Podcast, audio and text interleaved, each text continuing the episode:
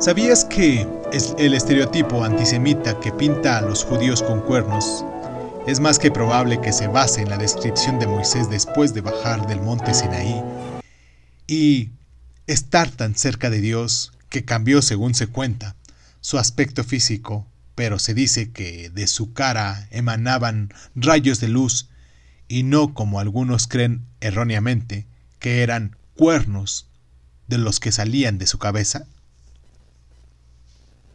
Moisés es considerado por lo general una de las figuras bíblicas más importantes de la historia judía.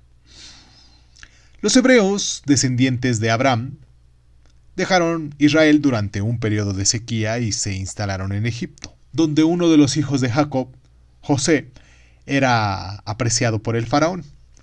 Luego pasó el tiempo, la amistad de José con el faraón fue olvidada y los hebreos se convirtieron en esclavos de los egipcios. Moisés, hijo de Amran y Cobajeb, nació en Egipto durante el reinado de un faraón particularmente despiadado, un faraón llamado Ramsés, del cual es mundialmente conocido, que decretó la muerte de los niños hebreos esclavos. En un principio, Yocabet logró esconder a Moisés, pero al final le resultó demasiado complicado seguir haciéndolo, de forma que cuando cumplió tres meses lo colocó en una cesta y dejó que la corriente lo llevara Nilo abajo, confiando en que alguien piadoso lo encontrara. La hija del faraón fue quien lo halló y lo crió como su propio hijo. Ahora bien, Moisés se hizo mayor y terminó por conocer su verdadero pasado. Poco después vio a un egipcio golpear a un israelí y en respuesta a esa agresión mató al egipcio. Por tan atroz crimen fue condenado a abandonar Egipto. Vivió en la península de Sinaí durante los siguientes 40 años, hasta que un día vio una zarza que ardía sin consumirse, y cuando se acercó a examinarla más de cerca, Dios le ordenó que regresara a Egipto y conduciera a los israelitas fuera de ese reino. Moisés, muy solícito, volvió a Egipto y trató de convencer al faraón de que liberara a los hebreos. Pero él se negó, lo que llevó a Dios a enviar diez plagas contra los egipcios.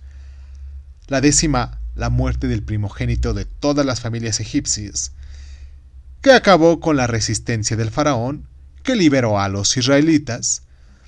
Pero bueno, sin embargo, tras dejarlos marchar, se lanzó a perseguirlos. Y para cuando llegaron al mar de las cañas, en el mar rojo, las tropas del faraón los habían alcanzado y los tenían acorralados. Para salvarlos, Dios abrió las aguas del mar rojo para que pasaran los israelitas y las cerró a continuación, ahogando a los egipcios.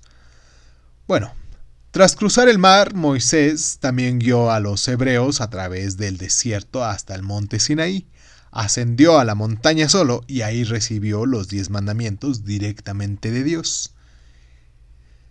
Y aunque la verdad histórica sobre la existencia de Moisés está sujeta a debate, mm, se trata del icono más importante de la historia judía como líder y legislador.